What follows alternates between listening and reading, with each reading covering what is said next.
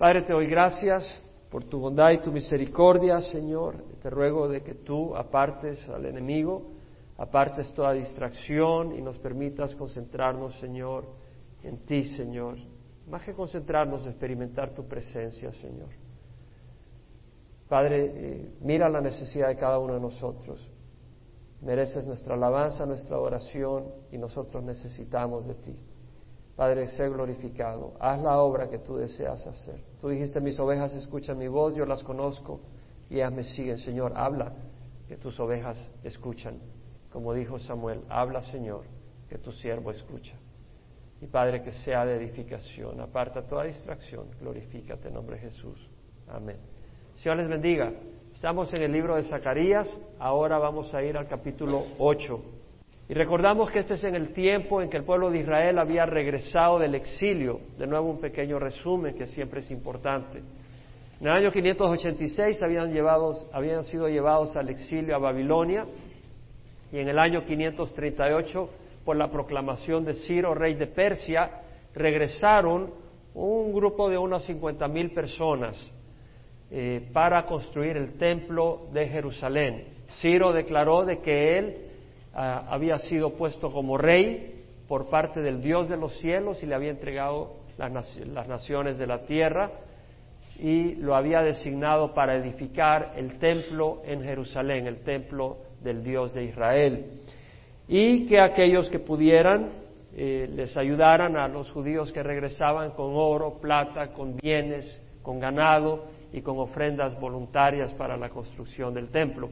En el séptimo mes del año 538, eh, que fue el primer año de Ciro, eh, ellos establecieron el, el altar, pusieron el altar para ofrendas. En el primer día del séptimo mes estaba puesto ya el altar y empezaron a ofrendar de acuerdo a lo prescrito por la ley de Moisés.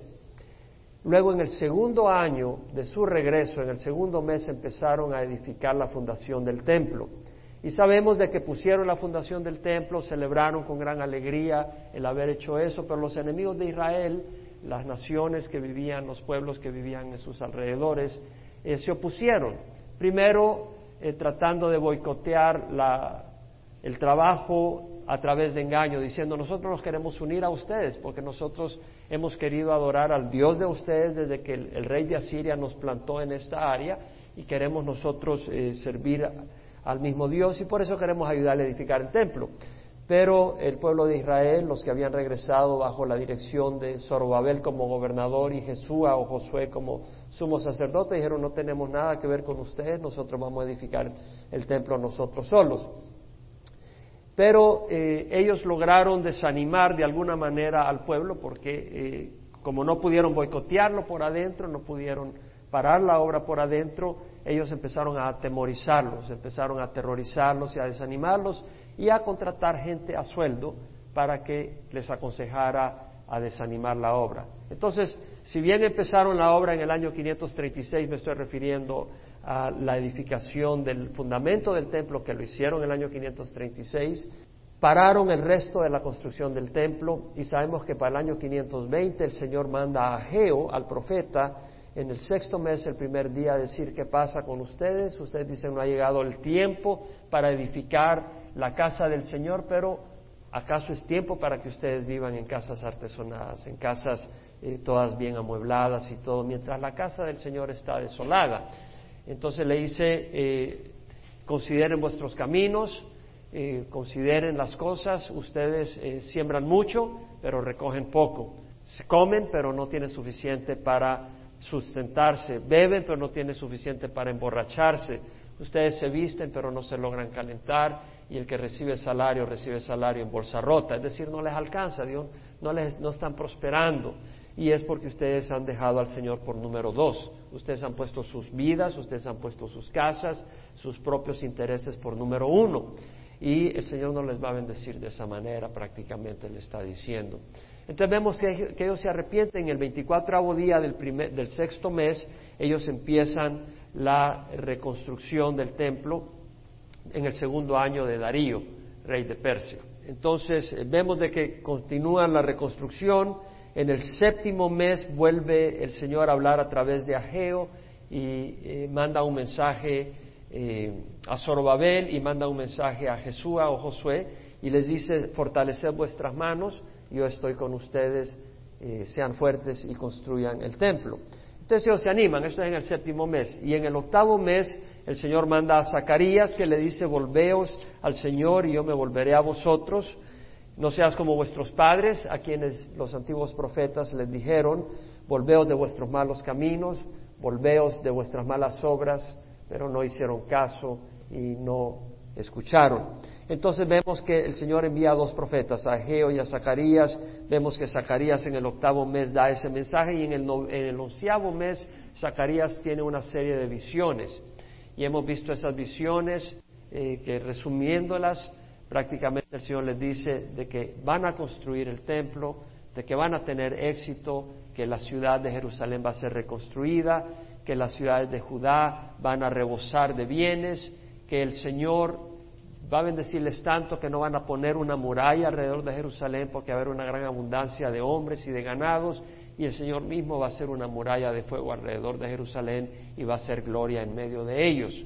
Y también el Señor, eh, personificando en Josué el sumo sacerdote a la nación, le dice que le quiten las ropas sucias y le pongan ropas de gala y el Señor declara de que la iniquidad de su pueblo iba a ser quitada en un solo día y eso es a través del, sangre, del sacrificio de Jesucristo.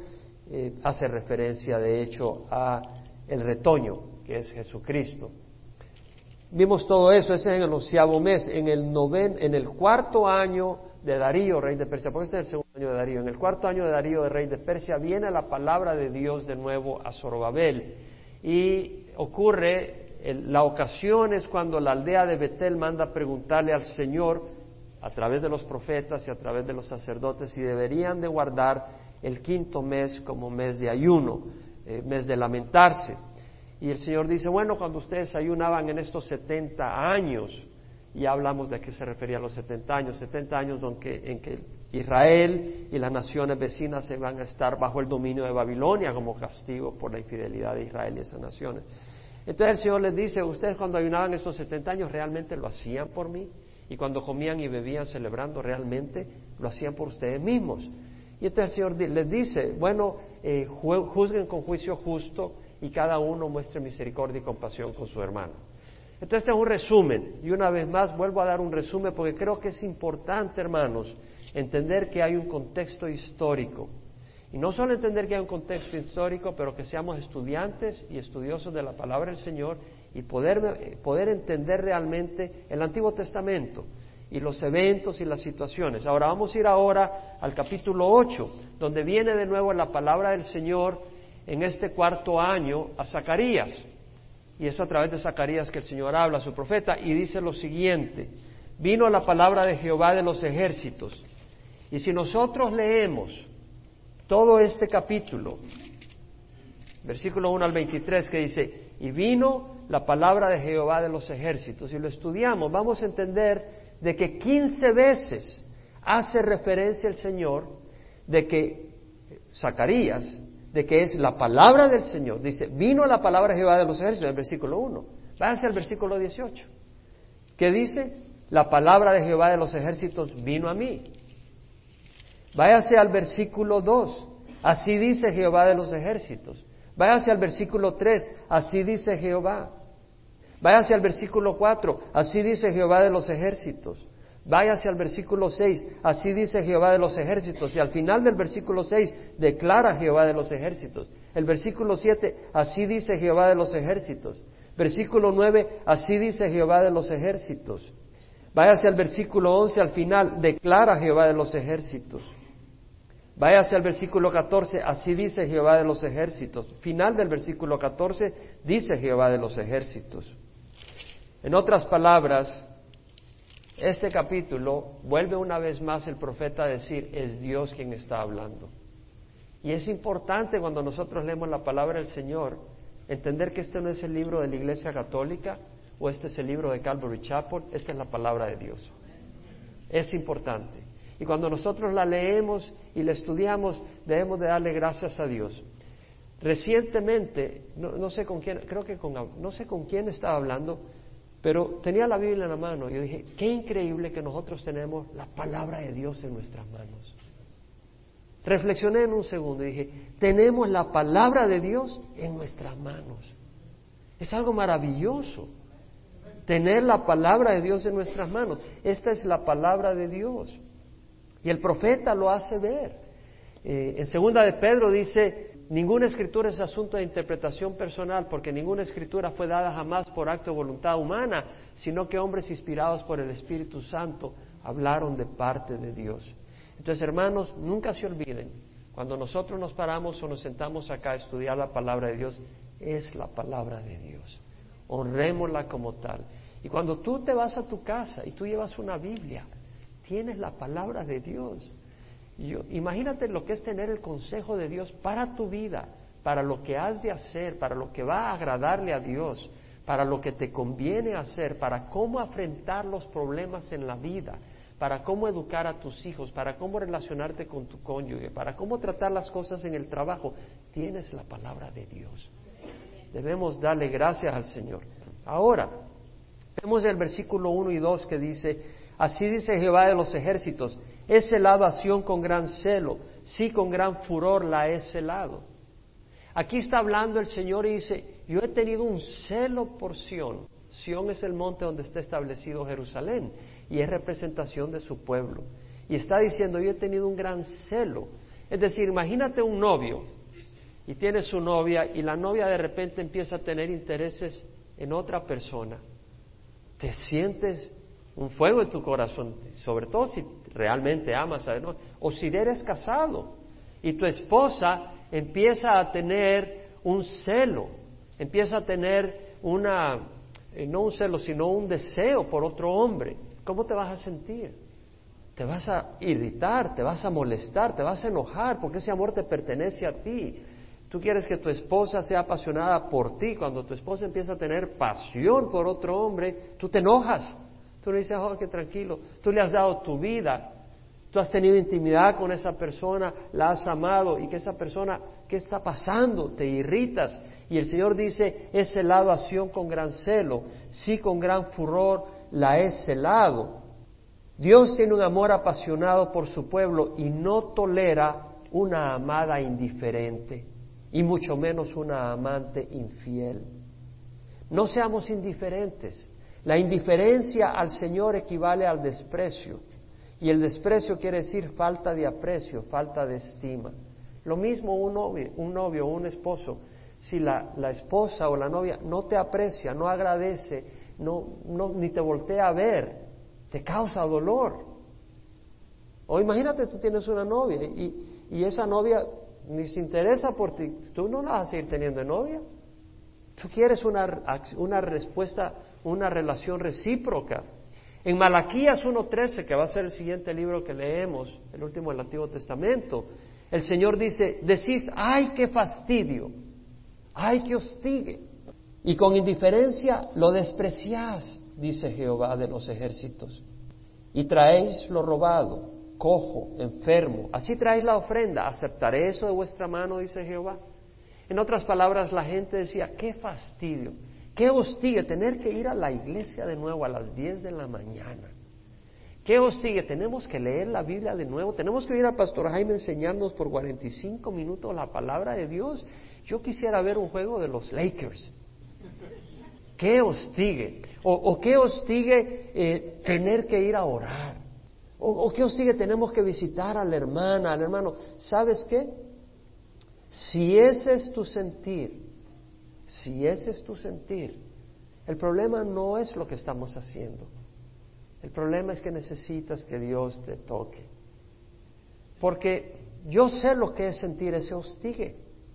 Porque antes de conocer al Señor, Tú no me podías decir de que me iba a meter a un servicio dominical por una hora y media. Estás loco. Yo no hago eso. Mucho menos dedicar el fin de semana a las cosas de Dios. Estás loco. Eso me suena terrible. Pero no tenía un corazón para eso. No tenía un corazón para Dios. Y es eso. Tú puedes hacer todos los sacrificios que quieras, pero a Dios no le llegan. Dios quiere tu corazón. Entonces vemos acá que dice, es celado a Sion con gran celo, sí, con gran furor le es. Dios no quiere que tú hagas las cosas por fastidio. De hecho, Dios ama al dador alegre. ¿Verdad? Eh, cuando tú des, da porque sientes amor. No hagas las cosas por obligación. Interesante que el Señor Jesucristo habló de la indiferencia en sus días, hablando de los fariseos y de los escribas, que no respondían a Él. Y entonces dijo el Señor, ¿a qué compararé a los hombres de esta generación? ¿Y a qué son semejantes? Dijo, son semejantes a los muchachos que se sientan en la plaza y se llaman unos a otros y decimos, os tocamos la flauta y no bailaste. Entonábamos endechas, es decir, una música de duelo, de lágrimas, y no lloraste. En otras palabras, te toco música, no bailas. Te toco música de, llorar y no lloras. No respondes, está diciendo el Señor. dice, ha venido Juan el Bautista que no come pan, ni bebe vino, y vosotros decís, tiene un demonio. Ha venido el Hijo del Hombre que come y bebe y dices, mirad, un hombre glotón y bebedor de vino, amigo de recaudadores de impuestos y de pecadores, pero la sabiduría es justificada por todos sus hijos. Lo que vemos acá que el Señor les está diciendo, ustedes son indiferentes. Viene Juan el Bautista y dicen, no come ni bebe, tiene un demonio. Viene el Hijo del Hombre, come y bebe, dicen es un glotón, amigo de pecadores y recaudadores de impuestos. ¿Sabes qué estaban haciendo? Estaban hallando defecto con el mensajero. No les gustó el mensaje, no les interesó el mensaje. ¿Y sabes qué? Hay personas que van a una iglesia y dicen, no, Pastor Jaime es demasiado serio, demasiado formal, demasiado detallado, mete mucha historia. Y no me gusta, ese no sirve. Y, otros dicen, bueno, vamos donde Pancho Juárez y ese solo parece un payaso, yo allá no voy tampoco. Y entonces, ¿qué es lo que hacen? Buscan defecto con el mensajero, se lavan las manos y no responden al mensaje de Dios. El problema no es el mensajero, en muchos casos. En algunos casos sí, pero no creo que en esta iglesia sea el y no creo que el problema sea el mensajero. En muchas iglesias, yo creo que el problema en muchos lugares es el corazón de la persona, que es indiferente a Dios. Es indiferente a Dios. Ahora, el versículo 3 dice, así dice Jehová, volveré a Sión y en medio de Jerusalén moraré, y Jerusalén será llamada ciudad de la verdad y el monte de Jehová de los ejércitos, monte santo. Qué interesante, dice, volveré a Sión y en medio de Jerusalén eh, moraré, habitaré. En otras palabras, Dios es el amante de su pueblo escogido y proclama que volverá y habitará en medio de ella, en medio de Jerusalén, en medio de su pueblo. Ese es el amor del Señor. Es un amante que regresa. En Zacarías 2, 5 y 10 el Señor ha hablado que va a regresar. Y dice, yo seré para ella, declara Jehová, una muralla de fuego en derredor. No dice, yo haré una muralla de fuego, sino yo seré una muralla. Yo estaré allí íntimamente y gloria seré en medio de ella. En otras palabras, Dios es glorioso. Y dice, yo seré su gloria, porque yo estaré allí. Y luego en el versículo 10 dice, canta de júbilo y alégrate, oh hija de Sión, porque he aquí, vengo y habitaré en medio de ti, declara Jehová. Vengo y habitaré en medio de ti. En otras palabras, es como el amante que dice, me estás esperando y vengo. Es como aquel que fue a la guerra y después de cinco años en la guerra viene y regresa a su esposa o regresa su novia que él ha estado esperando, sabiendo que lo está esperando apasionadamente. Y, a veces vemos las fotos cuando vienen los Marines de Afganistán, etcétera, y son unos abrazos y unas amontonadas, como decimos en buen español, ¿verdad? Unos besos y abrazos y besuqueadas que realmente pues han estado separados por tantos años. Lucas 13 leemos de que el Señor no se fuerza. La gente rehusó al Señor. Y, vemos que Jesús les dijo, Jerusalén, Jerusalén, la que mata a los profetas y apedrea a los que son enviados. ¿Cuántas veces quise juntar a tus hijos como la gallina a sus polluelos, debajo de sus alas, pero no quisiste? He aquí ahora os, os digo que vuestra casa os deja desierta, os queda desierta y no me veréis más hasta que llegue el tiempo en que digáis bendito el que viene en nombre del Señor. En otras palabras, el Señor no se esfuerza. nosotros, al no estar con el Señor, vamos a sufrir su separación y vamos a sufrir el destino, los que no están con el Señor, de la oscuridad y de la ira de Dios contra, por la, contra la injusticia. Eso va a ocurrir. Pero si tú vienes al Señor, el Señor no va a decir, yo quiero entrar a tu corazón a la fuerza. Tú tienes que decir, Señor, yo entiendo que soy pecador. Señor, yo entiendo que estoy mal. Yo quiero que tú vivas en mí. Y es la única manera en que el Señor entra. El Señor no se va a forzar. El Señor te da libertad de que lo rechaces. Pero si tú dices, bueno, entra a mi corazón, eh, tú no puedes hacer eso. A Dios no lo puedes engañar. Tiene que haber un entendimiento de que tú necesitas al Señor y entonces Él entra. Él dice, aquí yo estoy a la puerta y llamo, si alguno escucha mi voz y abre la puerta, yo entraré y cenaré con Él y Él conmigo. En, otras palabras, Él dice, yo voy a botar la puerta, no dice, si alguno escucha mi voz y abre la puerta. El Señor dice, tú tienes que abrir la puerta. Tú tienes que darte cuenta de tu condición. Y cuando te des cuenta de tu condición y reconozcas que me necesitas y que yo te amo y tú reconoces que me quieres amar, yo entro y convivo contigo. En Apocalipsis 22, 12 y 20 el Señor vuelve a hablar a través de ese libro de su venida. Y en el versículo 12 dice, aquí yo vengo pronto. El Señor va a venir. Y el Señor está diciendo de que morará en Jerusalén. Ahora sabemos que cuando fue destruido el templo, la gloria de Dios salió. Ezequiel pudo ver eso y su profecía está escrita y nos revela que la gloria de Dios se levantó, salió del templo al monte de los olivos y luego partió. Entonces la gloria de Dios va a regresar al templo de Jerusalén, pero no solo va a regresar en la manera en que se vio que se fue, pero va a regresar con Jesucristo en forma visible el mismo Señor Jesucristo subió en forma visible cuando vino en su primera vez y los ángeles que le hablaron a los que vieron su ascensión le dijeron, ¿por qué miráis como que eh, no vas a volver a ver a Jesús? De la manera que lo viste ir, vendrá en forma visible. Y el Señor va a venir a reinar desde Jerusalén. Ahora, dice el versículo 20 de Apocalipsis, el Espíritu y la esposa dicen, ven, y el que oye, diga, ven. Es decir, hay que decirle al Señor, ven a mi corazón, Señor, ven pronto, queremos verte. Ahora, tal vez te dicen, estamos en los últimos días, el Señor viene pronto, y tú dices, ay, qué mala onda, algo está mal. No, porque algunos se asustan. Hay algunos se asustan cuando tú le dices que el Señor está pronto a venir. No me digas eso, porque tienen miedo. Si tú tienes miedo es que no estás bien con el Señor, ¿verdad? Porque realmente es como que si de nuevo vuelvo al ejemplo del novio y la novia, y le dicen, oye, viene tu novia. Ay, qué mala onda, déjame hacer un, un por... Tengo unas cinco novias por aquí, una en la esquina, otra en la otra, y tengo que resolver eso antes que venga. Estás en problema, ¿no? Algunos están así, tienen sus dioses, ¿verdad? Y, entonces eh, no están respondiendo a la venida del Señor porque están jugando con sus propios dioses. Tienen su reemplazo, su idolatría. El que tiene sed que venga, dice Apocalipsis, y el que desea que tome gratuitamente el agua de la vida. El que testifica estas cosas dice, sí, vengo pronto. Amén, ven Señor Jesús, dice Juan. Nosotros tengamos ese corazón. El Señor vendrá a Sión, vendrá a reinar. Y en ese día Jerusalén será llamada ciudad de la verdad y el monte de Jehová de los ejércitos, monte santo. En ese día Jerusalén será muy distinta ahora, porque Jerusalén ahora no reconoce al Señor.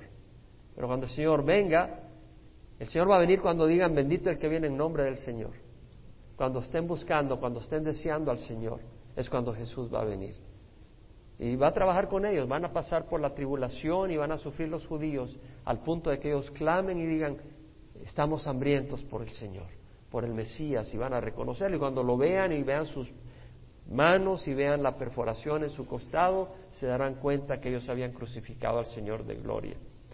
Ahora, la palabra verdad, si usted viene los miércoles, hacemos bastante estudio del significado de las palabras. La palabra verdad acá, donde dice la ciudad será llamada ciudad de la verdad, la palabra verdad es ehmet en el hebreo y quiere decir más que decir los hechos tal como ocurrieron. Di la verdad, sí, pasó un carro por ahí. Bueno, dice es un hecho. No, la palabra verdad en el hebreo es más que eso. Quiere decir fidelidad, quiere decir firmeza, confiabilidad, consistencia, continuidad. En otras palabras, cuando alguien es verdadero es que si hoy es sí, mañana es sí, no es hoy es sí, mañana no. Es alguien confiable, es alguien fiel, alguien que puedes continuar confiando, que aparece hoy y mañana no desaparece. No como aparece un banco, ¿verdad? Y ya tú llevas y depositas tus mil dólares y a las dos semanas ya no está el banco. Tú vas a ver ahí y lo que están vendiendo son sorbetes y helados y, hamburguesas. Y dices, ¿qué pasó? Pues usaron tu dinero para poner su negocio. Entonces, eh, no, no, no es así, el Señor es fiel, es verdadero. Y será llamada ciudad de la verdad porque la gente va a ser fiel a Dios. Y Dios es fiel y va a haber un corazón contrito. Y luego dice, será llamado monte santo. Realmente la traducción ahí mejor es monte de santidad. Y la palabra santidad acá en el hebreo Kodesh quiere decir separación, apartado, consagrado para Dios. Realmente nosotros hemos sido creados para Dios. No quiere decir que no puedes comer unas carnitas, no quiere decir que no puedes tener un trabajo, no quiere decir que no puedes disfrutar una salida de sol, una puesta de sol, no quiere decir que no puedes escuchar una linda música que sea agradable a Dios, que puedas tener un cónyuge, esposa, esposo, hijos, disfrutar de las cosas que Dios da, no las cosas que da Satanás. Pero quiere decir que nuestras vidas es para traer gloria a Dios. Ese es el propósito. Nuestra vida no es para nosotros ser el éxito del universo. No, nuestra vida es que Cristo sea glorificado. Eso es muy importante, muy importante. Porque el éxito en nuestra vida es muy distinta del éxito cuando venimos en el mundo. ¿No? Las cosas Dios las ve muy distinto al mundo. Recuerdo, me invitaron a una conferencia de pastores en Centroamérica hace años y el nombre de la conferencia era Hombres de Éxito. Y yo le dije a uno de los pastores, no me gusta el título, porque la palabra éxito en el mundo tiene un significado muy distinto que en las cosas de Dios. Está bien usar la palabra éxito, pero entiendes que tener éxito en el mundo a los ojos de Dios es muy distinto que a los ojos del mundo. Porque en los ojos del mundo, si tú no tienes dinero, si tú no tienes mansiones, tú no tienes éxito. Pero a los ojos de Dios, si tú tienes a Jesús, tú eres millonario. Y más que millonario. No quiere decir que no puedas tener cosas. Y no quiere decir que no puedas tener ciertas ventajas, siempre que sean de Dios y para la gloria de Dios. Es muy importante. Volvemos entonces a Zacarías 8, en el versículo 4 y 5 dice, así dice Jehová de los ejércitos, aún se sentarán ancianos y ancianas en las calles de Jerusalén, cada uno con su bastón en la mano por causa de sus muchos días. Lo que está diciendo es de que Jerusalén va a ser reconstruida y que Jerusalén va a tener paz, porque los ancianos no van a tener miedo. Y no solo va a haber paz, sino que va a haber salud y las personas no se van a morir niños, van a tener edad avanzada. Eso va a ocurrir en el milenio. Así dice Jehová de los ejércitos, se sentarán ancianos y ancianas en las calles de Jerusalén, cada uno con su bastón en la mano por causa de sus muchos días, y las calles de la ciudad se llenarán de muchachos y muchachas que jugarán en sus calles. Está hablando de prosperidad. Así dice Jehová de los ejércitos, si en aquellos días esto parece muy difícil a los ojos del remanente de este pueblo, será también muy difícil a mis ojos, declara Jehová de los ejércitos. Muy importante.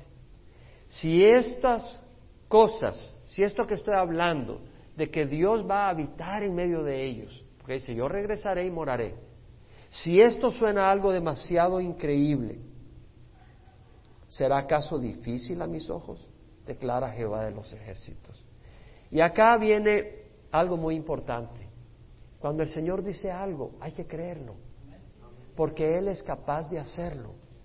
Y a veces nosotros vivimos y nos movemos basado en lo que vemos no en lo que Dios promete.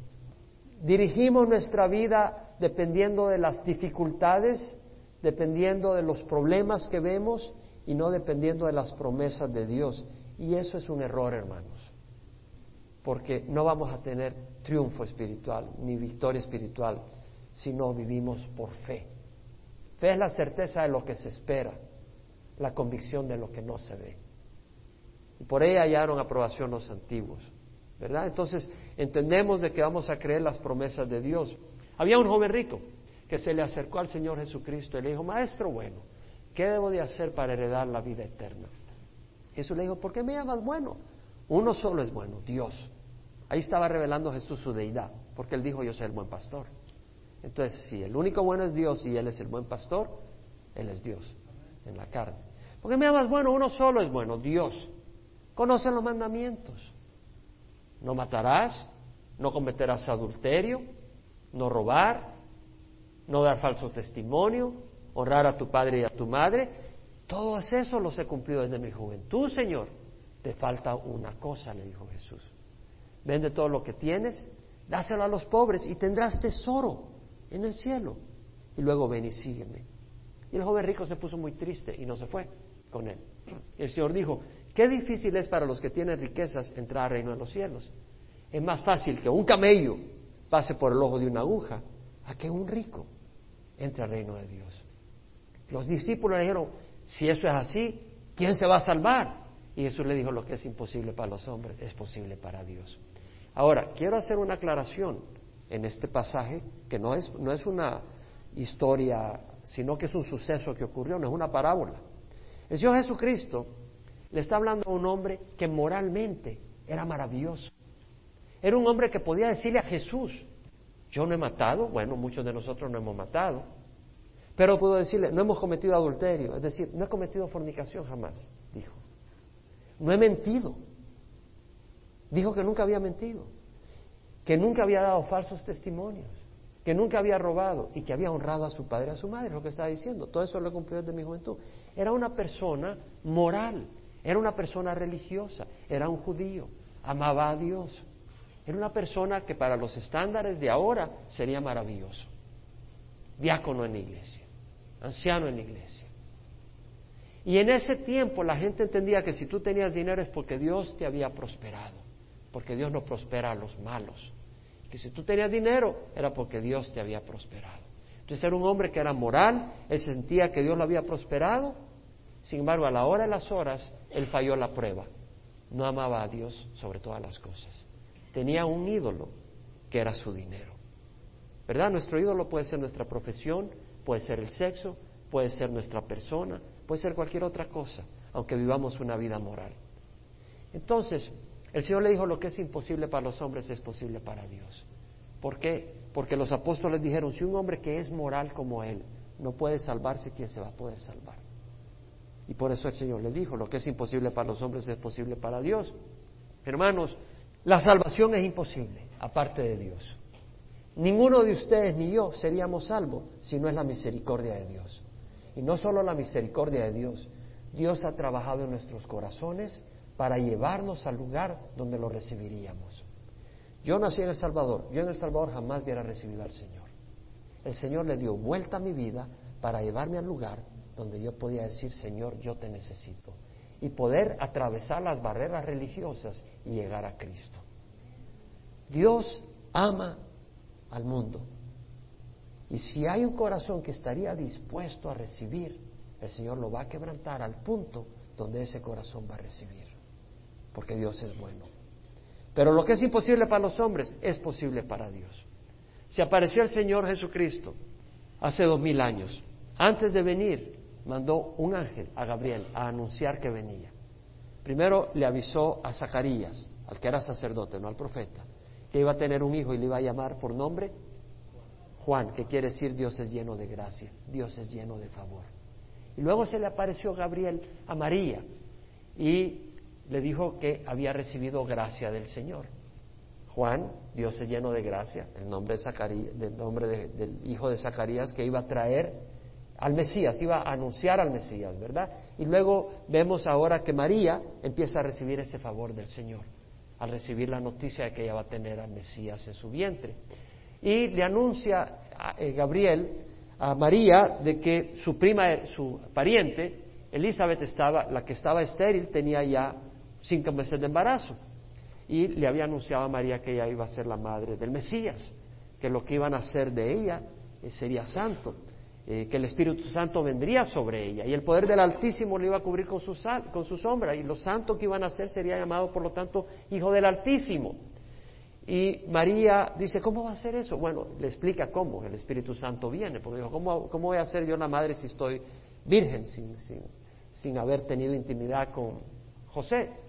Y es ahí que le dice, el Espíritu Santo vendrá sobre ti y el poder del Altísimo te cubrirá con su sombra. Y luego eh, el Señor, a través de Gabriel, le dice, no hay nada imposible para, para Dios. Lucas 1, eh, leamos el versículo 36. He aquí tu pariente Elizabeth en su vejez también ha concebido un hijo, y este es el sexto mes para ella, la que llamaban estéril, porque ninguna cosa será imposible para Dios. Y luego dice, he aquí la María contesta, he aquí la sierva del Señor, hágase conmigo conforme a tu palabra. Entonces vemos una vez más, hermanos, en Zacarías vemos que hace la aclaración el Señor que lo que es imposible para ese remanente, ¿cómo es posible? Dice, para Dios no es imposible, no es nada difícil para mis ojos. Para Dios no es imposible. Abracemos las promesas de Dios. Abracemos las promesas de Dios. En 2 Corintios 1:20 dice, tantas como sean las promesas de Dios, en Él todas son sí. Por eso también por medio de Él, amén. Amén quiere decir así sea. Lo que está diciendo acá Pablo cuando dice, tantas como sean las promesas de Dios, en Él todas son sí, por eso también por medio de Jesucristo, así sea. Es decir, cúmplanse las promesas. Para la gloria de Dios por medio de nosotros.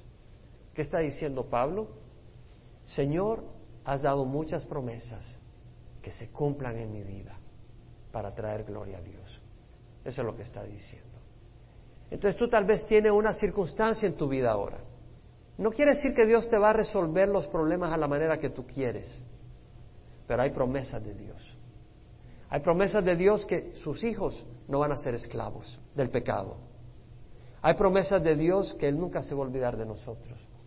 Hay promesas de Dios que ninguna cosa va a trabajar para destruirnos, sino que Dios la va a usar para nuestro bien. Hay promesas de Dios que Dios nos va a transformar a la imagen de su Hijo Jesucristo.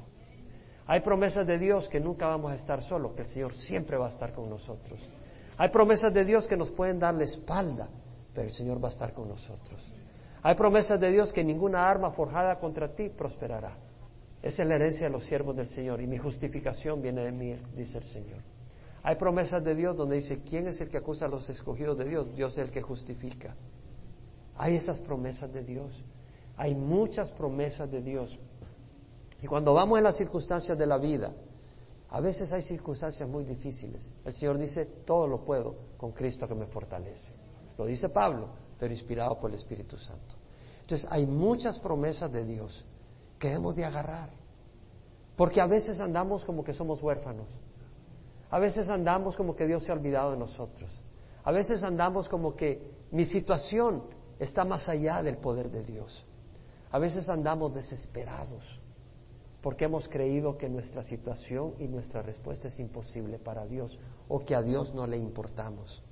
Pero estamos equivocados. A Dios le importamos mucho. Dios amó a Israel y la ama a Israel como un amante apasionado que cela a Israel. Y Dios nos ama a nosotros, dio a su Hijo Jesucristo por nosotros y nos ama apasionadamente. Y no debemos de olvidar eso, no debemos nunca de olvidar eso. Dice la palabra del Señor entonces, el versículo 7, así dice Jehová de los ejércitos, salvaré a mi pueblo de la tierra del oriente y de la tierra donde se pone el sol. Un momento, ya habían venido cincuenta mil ¿Qué está queriendo decir? Está hablando en el futuro, en el milenio. Salvaré a mi pueblo de la tierra del oriente y de la tierra donde se pone el sol. Ya está ocurriendo en cierta manera. Muchos israelitas han venido de todas partes del mundo a Israel, después de dos mil años que estuvieron en el exilio. Pero no se ha completado eso. Eso se va a completar cuando venga el Señor. Y va a traer a todos los israelitas de todas partes del mundo y los va a traer a su pueblo y los traeré y habitaré en medio de Jerusalén, y ellos serán mi pueblo y yo seré su Dios en verdad y en justicia. Una vez más está hablando que ellos serán su pueblo y Él será su Dios en verdad y justicia. Es decir, Dios quiere a un pueblo que camine en la verdad y que actúe rectamente. Versículo 9 al 10 dice así, dice Jehová de los ejércitos, sean fuertes vuestras manos, vosotros que escucháis en estos días estas palabras de la boca de los profetas las cuales hablaron el día en que se pusieron los cimientos de la casa de Jehová de los ejércitos para la reedificación del templo. Porque antes de aquellos días no había paga para hombre ni paga para el ganado, y no había paz para el que salía o entraba a causa del enemigo. Yo puse a todos los hombres unas contra otros. O sea, dice, dice el Señor, sean fuertes vuestras manos, en otras palabras, sé firme en la obra de Dios. Es decir, no quiere decir que hagan pesas, pero que ellos sean firmes en lo que están haciendo para Dios. ¿Qué era la obra de Dios que tenían? Edificar el templo. Les dice, sean firmes en la obra de Dios. Sean firmes. Vosotros, aquí le está hablando a ellos, vosotros que escucháis en estos días estas palabras de la boca de los profetas. ¿De cuáles? Los que en el día que se pusieron los cimientos de la casa de Jehová hablaron.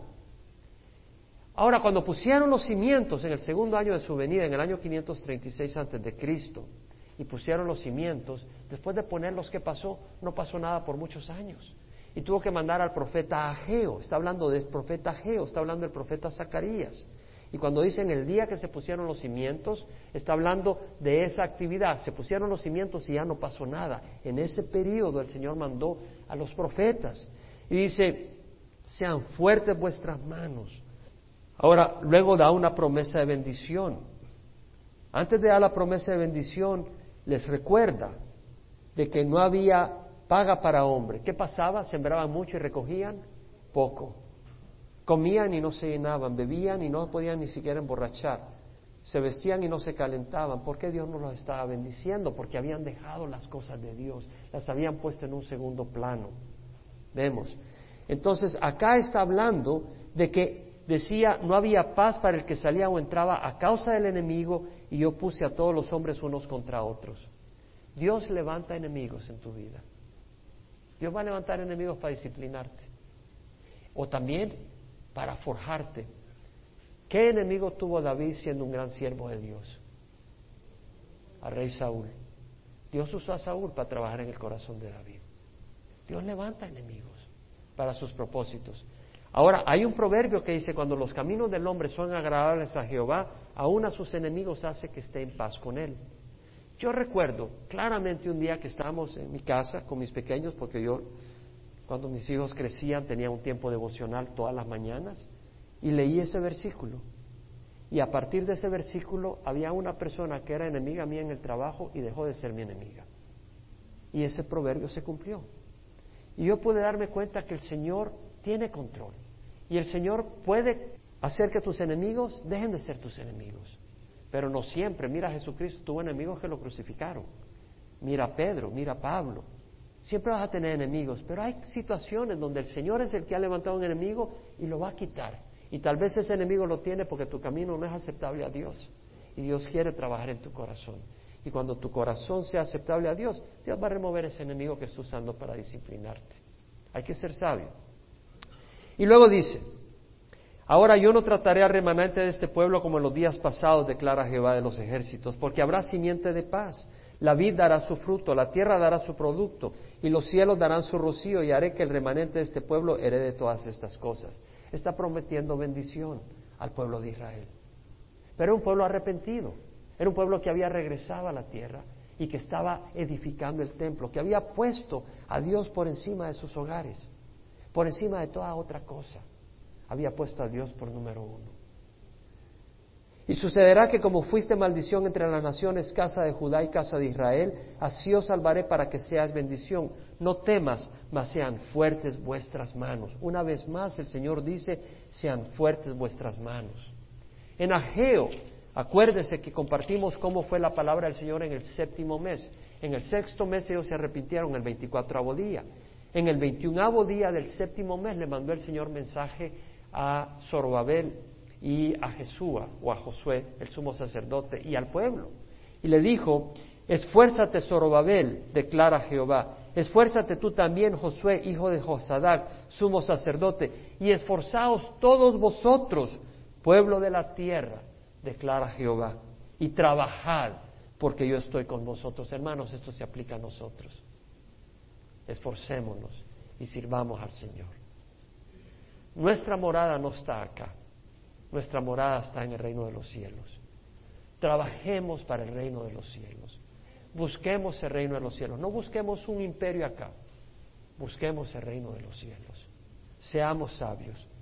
Cielos y tierra pasarán, pero mis palabras no pasarán. No améis al mundo ni las cosas que están en el mundo, dijo el Señor, porque todas estas cosas pasarán. Pero el que hace mi palabra y la obedece permanece para siempre. Versículo 14, así dice Jehová de los ejércitos, tal como me propuse haceros mal cuando vuestros padres me hicieron enojar, dice Jehová de los ejércitos, y no me he arrepentido. La palabra arrepentir quiere decir, no he cambiado, no he dado vuelta, no he parado, sigo con la ira. Pero ahora me he propuesto en estos días volver a hacer bien a Jerusalén y a la casa de Judá, no temáis. El Señor dice, ustedes se han arrepentido, ahora voy a hacer el bien a ustedes. Ahora voy a favorecerles. Nadie te puede favorecer más que Dios. Alguien te puede favorecer un poquito, pero es como que alguien te dé una goma de mascar cuando te pueden dar unas cuantas costillitas así de barbacoa. Hay una gran diferencia. La diferencia es mayor todavía. Estas son las cosas que debéis hacer, decir la verdad unos a otros. Hermanos, Dios nos llama a ser hombres de verdad. Cuando digo hombres de verdad no quiere decir machos, quiere decir que decimos la verdad, que actuamos en la verdad. La palabra ejmet, ¿qué quiere decir? Fidelidad, constancia, permanencia, que no somos sí hoy y mañana no. Que cuando estamos en un ministerio realmente lo llevamos a cabo, que somos hombres de verdad, que somos mujeres de verdad, que estamos comprometidos al, al ministerio, que estamos comprometidos a los hermanos. Y con juicio de paz en vuestras puertas. Mira lo que dice, juzgad con verdad y con juicio de paz en vuestras puertas. Juicio de paz, creo que lo mencionamos el domingo pasado. Hoy te, te juician por cualquier cosa. Si alguien va pasando por tu casa y había una cáscara de, banano en la acera y se desliza, te mete un juicio por cien mil dólares.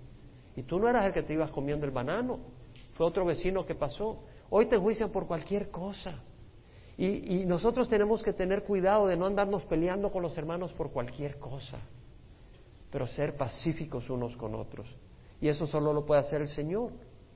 La palabra propuesto, cuando dice me he propuesto en estos días volver a hacer bien, la palabra quiere decir concebir un pensamiento, concebir un plan para llevarlo a cabo. No lo está diciendo ligeramente Dios. Dios dice, me he propuesto hacerles bien. Dios se ha propuesto bendecirnos a nosotros como sus hijos. Debemos de entender eso.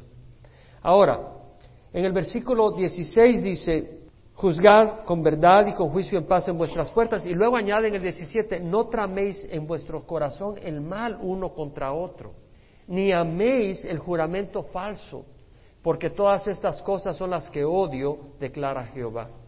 No traméis el mal en vuestro corazón uno contra otro. Lo mismo que dijo el Señor en Zacarías 7, versículo 9, cuando dice el mismo mensaje, vuelve lo vuelve a repetir. El versículo 9 dice, así dice Jehová de los ejércitos, juicio verdadero juzgad, misericordia y compasión practicad cada uno con su hermano lo dice, no oprimáis a la viuda, al huérfano, al extranjero, ni al pobre, ni traméis el mal en vuestros corazones unos contra otros. Entonces, el Señor le está diciendo a su pueblo, no traméis el mal unos contra otros. Y yo creo que nosotros podemos hacer eso, tramar el mal unos contra otros. Y el Señor dice, no lo hagamos. El Señor nos habla a amarnos unos a otros, a no destruirnos unos a otros. Y sabe que en las iglesias se destruyen muchas veces unos a otros. ¿Quién puede decir amén a eso? sobre todo los que vienen de, iglesias que han sido destruidas, donde iglesias donde han habido grandes divisiones. Esas divisiones, ¿qué implica? Que ha habido una destrucción de unos contra otros. Y tenemos que tener cuidado de no darle espacio al enemigo a que haga eso y no ser instrumentos de eso, porque Dios no va a bendecir a los siervos que son siervos de, oscuridad y de división. Vamos a Gálatas capítulo 5, versículo 13. Vosotros, hermano, a libertad fuiste llamados, solo que no uséis la libertad como pretexto para la carne, sino servíos por amor los unos a los otros. Es decir, tenemos una naturaleza pecadora que es muy distinta a lo que a Dios le agrada. Y esa naturaleza pecadora actúa muy contrario a lo que Dios quiere. Y por eso si camináis de acuerdo a la carne habréis de morir, pero si por el Espíritu ponéis a muerte las obras de la carne, viviréis, dice el Señor. Necesitamos poner a muerte las obras de la carne, es decir, con el Espíritu Santo neutralizar y anular los esfuerzos de la carne. Porque todos tenemos esa carne. Ahora veamos sobre eso. ¿Qué es lo que dice? Porque toda la ley en una palabra se cumple en el precepto amarás a tu prójimo como a ti mismo. Hermanos, le voy a decir algo. Lo he dicho varias veces. Yo estoy consciente de cosas que se pudieran hacer para hacer nuestra congregación más popular. Quiero que lo sepa y no las voy a hacer. Pues ¿sabe lo que me interesa a mí? Que seamos siervos del Dios viviente. A mí me interesa realmente que los miembros de esta congregación nos amemos, que los miembros de esta congregación busquemos la palabra de Dios, que los miembros de esta congregación seamos sólidos para el Señor. No quiere decir que no hay espacio para todo el mundo, pero no vamos a cambiar el mensaje y vamos a cambiar el método que Dios nos ha dado, que está en el libro de Hechos. Se reunían continuamente para enseñarse a los apóstoles, para la oración, para la comunión y el partimiento de pan. Y eso es lo que vamos a hacer, no vamos a cambiar las cosas. Entonces, nosotros tenemos que enfocarnos realmente en, no en lo externo, sino en lo que Dios nos llama, y una de las cosas que necesitamos hacer es aprender a amarnos unos a otros. Hay personas que vienen a la congregación y pasan meses y nadie les llama. Yo lo he dicho ya varias veces. Pero hermanos, ahí estamos fallando. Yo sé que todos estamos ocupados. Y tengamos cuidado cuando nos vayamos, que nos hayamos olvidado de eso que estoy hablando. La palabra del Señor nos dice que seamos hacedores de la palabra y no solamente oidores. Ponga atención un poco. En Zacarías, lo que acabamos de leer, y vamos a regresar a Gálatas. En Zacarías 8, versículo 16 dice, estas son las cosas que debéis hacer. ¿Qué está diciendo? Acción. Estas son las cosas que debéis hacer. No solo conocer en la mente, pero hacer. Debemos de ser hacedores de la palabra. Ser hacedores de la palabra y no solamente oidores que se engañan a sí mismos. Porque el que es oidor y no es hacedor de la palabra es semejante a un hombre que mira su rostro natural en un espejo y después de mirarse e irse se olvida qué clase de persona es. Y eso lo mencionamos hace algunos días. Hermanos, yo creo que nosotros debemos de buscar ser hacedores de la palabra. Espero que eso no se quede simplemente como un concepto mental. Creo que fue un miércoles que hablamos de eso. Creo que debemos de realmente buscar ser hacedores de la palabra. ¿Y sabe cómo creo que el Señor nos ayuda? Estaba pensando eso mientras alabábamos al Señor. Muchas veces nosotros nos rodeamos de un cascarón donde lo que hacemos lo hacemos y nadie lo toca y no nos damos cuenta donde necesitamos cambiar. Y el Señor puede usar hermanos que nos digan cosas que nos hieren, ¿sí? No por herirnos, pero que Dios puede usar para despertarnos que estamos haciendo mal. Y tal vez no lo tienen que decir, pero de alguna manera mostrarnos que estamos mal en algún lugar. ¿Sabe qué? Dele gracias a Dios. Porque si no, ¿cómo vas a ver las cosas donde necesitas mejorar? Muchas veces para saber dónde necesitamos mejorar, nos viene de donde más nos duele.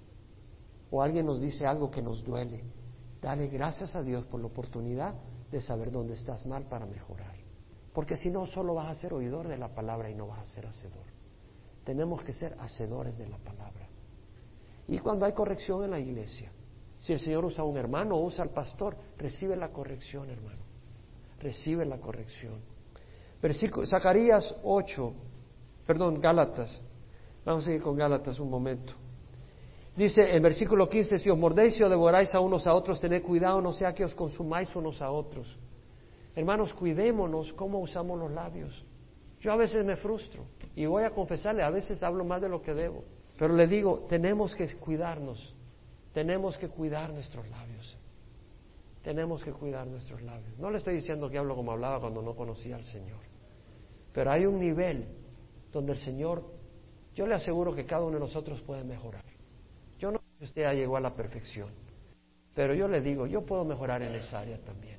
Yo creo que cada uno de nosotros puede mejorar. Y eso ayuda mucho a la armonía y a la paz. Ahora, Pablo dice, andad por el Espíritu y no cumplirás el deseo de la carne, porque el deseo de la carne es contra el Espíritu y el Espíritu contra la carne se oponen lo uno al otro, de manera que no puedes hacer lo que deseáis. Pero si sos guiado por el Espíritu no estás bajo la ley. Ahora miren lo que dice. Hablaba esto con los jóvenes el viernes. Las obras de la carne son evidentes, las cuales son inmoralidad, impureza, sensualidad. Inmoralidad, impureza, sensualidad. Hermanos, si tú andas en ese, en ese círculo, y la inmoralidad y la impureza y la sensualidad no está solo en lo que ves, sino en lo que tú dices, en lo que tú escuchas, en lo que tú hablas, en cómo te vistes. Hermanos, ten cuidado en esas áreas, porque a Dios no le agrada que fallemos en esas áreas.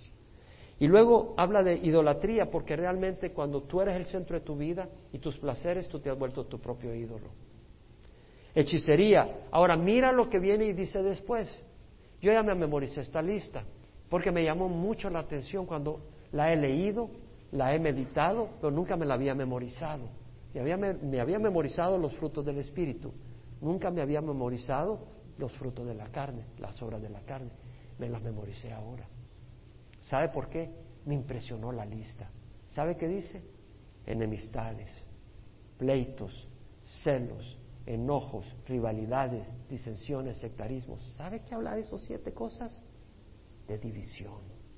Siete cosas habla de división, enemistades, pleitos, celos, enojos, rivalidades, disensiones, sectarismos. Cuidado que nosotros seamos sectaristas. Cuidado que nosotros seamos instrumentos de división. Cuidado que empecemos a armar separaciones dentro de la iglesia o con otras iglesias. Le voy a decir algo. Hay lugares donde te digo, salte de esa congregación.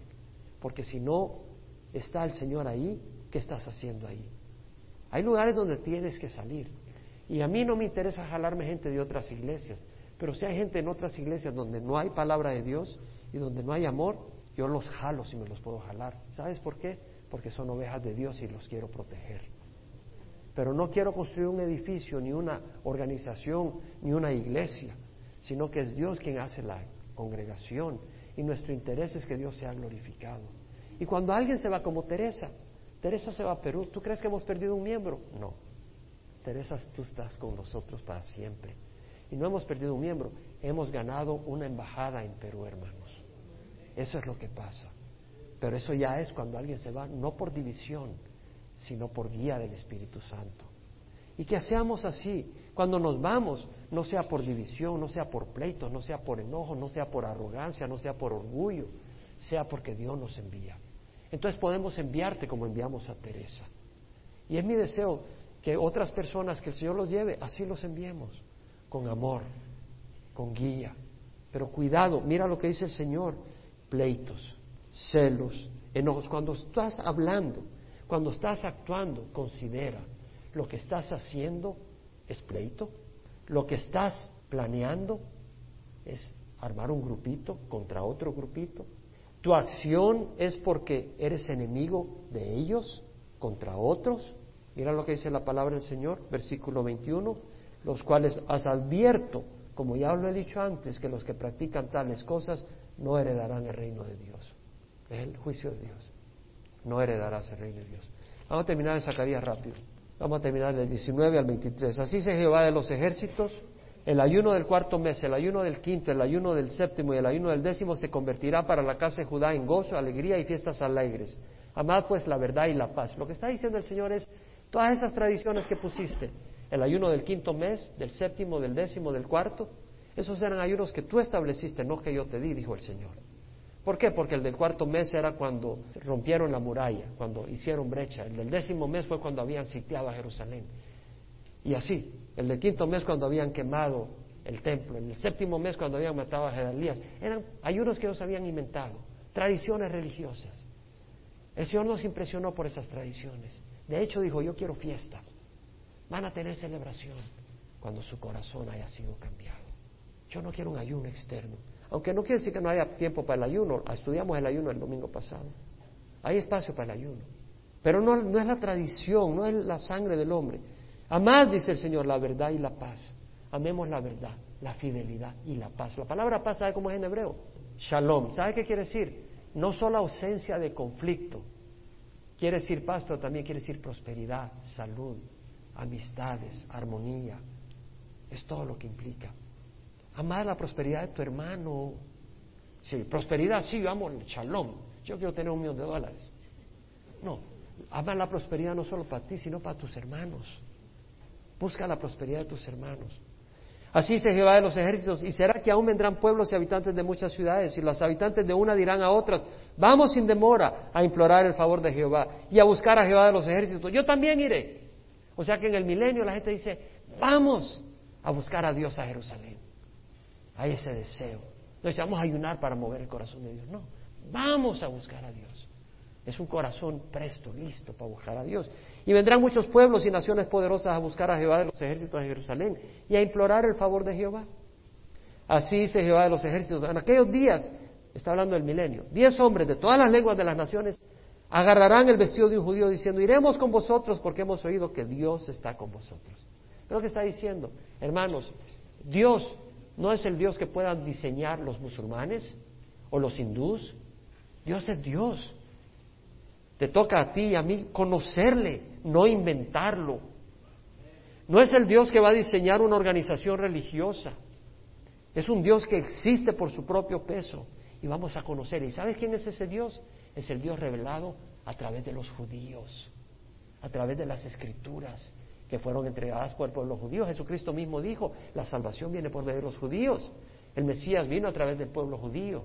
Y se va a reconocer en ese tiempo que el Dios de Israel, no el que ahora, porque ahora Israel es incrédulo de Jesucristo, pero Jesucristo es el Dios de Israel. Y un día vendrá a reinar sobre Israel.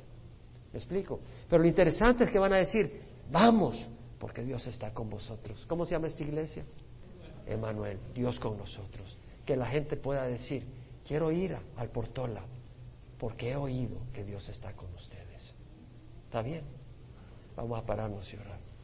Padre, yo te doy gracias por tu palabra, a pesar de lo lento y a veces torpe de este siervo, Señor, pero tu palabra está ahí. Yo te ruego, Padre, que lo que hemos oído lo guardemos en el corazón. Y que, Señor, que realmente haga una diferencia en nuestro corazón.